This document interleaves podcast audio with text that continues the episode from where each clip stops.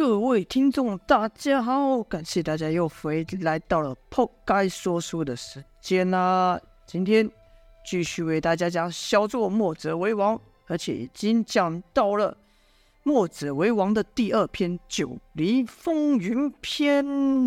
好，废话不多说，立刻进入第二篇的第一章《九黎风云篇》，江湖路开呀！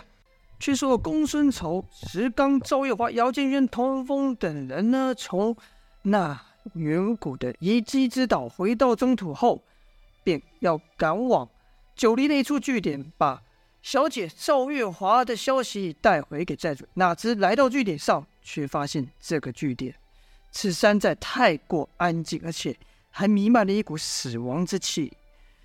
再往前走，就发现寨兵全都死绝了。赵月华惊道：“是什么人干的？敢如此明目张胆的挑我们九黎？这是要和我们作对吗？还没有把我们九黎放在眼里啊？”公孙胜没有答话，他心道不妙啊。于是以内力喊道：“九黎公孙丑在此！”声音不大。但以内力传播传得甚远，要有活人绝对都能听到，但却没有半点回音呐、公孙丑心想，此寨的兄弟们可能都遭了毒手了，便对石刚说：“给我一个一个检查，我要知道我们的兄弟是怎么死的。”公孙丑自然也亲自检查了，就看几个寨兵身体歪曲的奇怪，一摸之下发现手骨断成了数截。公孙丑皱着眉说道。下手之人好狠呐、而且专打人脆弱的关节点。再一摸，发现其断臂处都是一样的手法。公孙丑就说道：“这是泽梅手中的梅花三弄。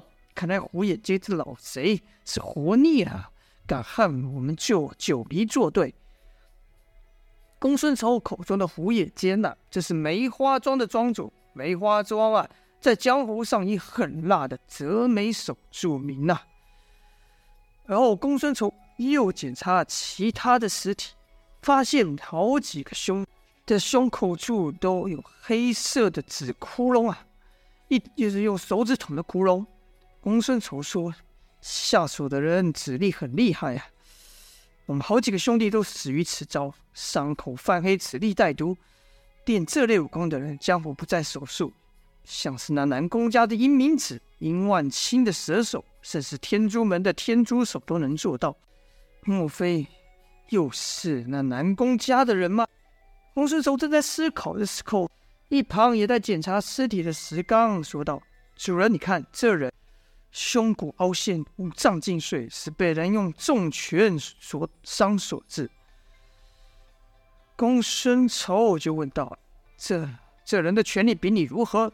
石刚哼了一声说：“哼，还不如我。”然后几人来到前厅，就看他原本挂在上面的九黎匾额被人劈下，墙上留下两道凌厉的刀痕，刀痕从顶端一直延伸到底下的石阶，一道入石三寸，旁有烧焦的痕迹。公孙丑矮身以刀，以手抚摸，说道：“这刀旁边居然有烧焦的痕迹，就我所知，能做到这种程度了。”除了以寨主的纯阳内力外，不知道还会有谁呢？如果对头有寨主这等功力，那可就难办了。赵月华此刻说道：“不可能，怎么可能？有人的内力和我爹一样厉害，那人一定是凭借着兵器之力。”公孙仇说：“若是凭兵器之力的话，那就只有南宫山庄的明艳刀能办到了。上回南宫家的人闯我们药王谷。”被我给了个教训，让他回去带话。没想到南宫家不知悔改，变本加厉。好啊，好啊！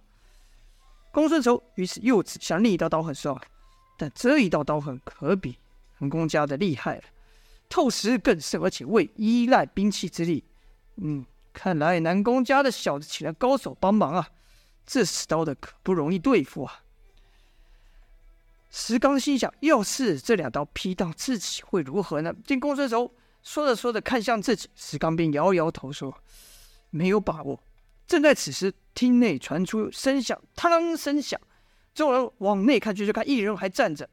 公孙丑认得此人是拒收此债的洪堂主便叫道：“洪堂主！”可那人唯我没有回话，只是举着半截短刀站着。适才那身上就是那红堂主的半截断刀掉落地面所致啊！公孙走走近一看，摇了摇头说：“他已经死死亡多时了。”再一看，这堂主的身前有一道刀伤，与门前石阶的刀痕一模一样。要知道，这红堂主以力大著称呐，是一种非常厚的虎口大刀。但现在那刀居然被人斩断了，可见那用刀之人的功力不知高出红堂主几倍，是力重刀快，所以红堂主才会生死。但不倒啊！原本此事呢，和童风、姚建勋两人无关呐、但一来见下手之人如此残忍，二来和公孙仇、赵耀华等人相处也有些时日了，较为亲近，所以也有点义愤填膺了。公孙仇在低着头，不知思考什么。赵耀华则催促道：“叔还想什么呢？赶快追凶手去！”公孙仇则想：“哼，我就想这么个据点。”对方却派上数路高手来清，不显得有点小题大做了吗？赵耀华说：“管他怎么样，我们都得帮兄弟报仇啊！难道要让兄弟白死吗？”公孙仇说：“是是，但小姐当务之急可不是追寻仇人，而是将小姐回来的消息，还有有人把主意动到我们九黎头上的消息禀告给寨主知。这附近还有几几处我们的据点，我们去那边看看吧。”而后几人一阵赶路，又来到了九黎的一处据点，但这里面也是一样尸横遍地呀、啊，照旧被人杀个死绝。公孙仇暗道不妙，这个据点可比前面那个隐秘多了，居然也被人端了。公孙仇想了想，此处不远，还有一个九黎用来收集与交换江湖讯息的地方。于是就领着众人来到道郊的一处客栈。入了站后，公孙仇自顾自的找了一桌坐下。小二立刻迎来说道：“几位客官来点什么呢？”公孙仇问道：“你们这有卖酒吗？”小二笑道：“当然，当然，小店虽不大，但酒水什么还是有些的。”公孙仇就问：“你这有些什么酒呢？”小二道：“女儿状元侯花雕应有尽有。”公孙仇说。如果我要三种酒，各来三坛，你们有吗？小二突然眼睛一亮，说道：“敢问客官是要分开上，还是把酒混在一起上呢？”姚建勋听了后暗笑道：“这这人在问什么？喝酒？这当然是个别上，混在一起，味道都乱，还怎么喝呢？”可看公孙仇一点都没有笑意，继续说道：“行，那你就把这三种酒混在一起，混了个酒坛梨花来吧。”小二听到了，点了点头，快步走回。没一会，小二又走了回来，说道：“客官啊，我家掌柜有请。”姚建勋觉得奇怪啊，公孙仇和这小二的对话是牛头不对马嘴啊，一句话也对不上。可两人都煞有其事的样子，便问童风说道：“嘿，这里面怎么那么奇怪？”童风就说。看这小二面有难色，莫非是老爷子点的东西太特别了？他没有，掌柜要亲自向我们说明。姚建轩说：“要说明也是这做掌柜的出来，哪有叫客人进去的道理呢？”两人是一边胡乱猜测，一边跟着走。小二领着众人进过，进到厨房，就看一个满身油腻的肥胖之人，缓缓地放下手中的炒菜铲，拿了一把菜刀，见公孙丑等来，便问道：“听说几位想喝梨花酒？”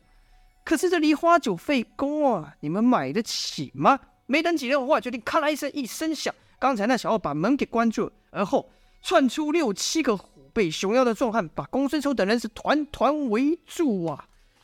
好了，这就是本章的内容啦。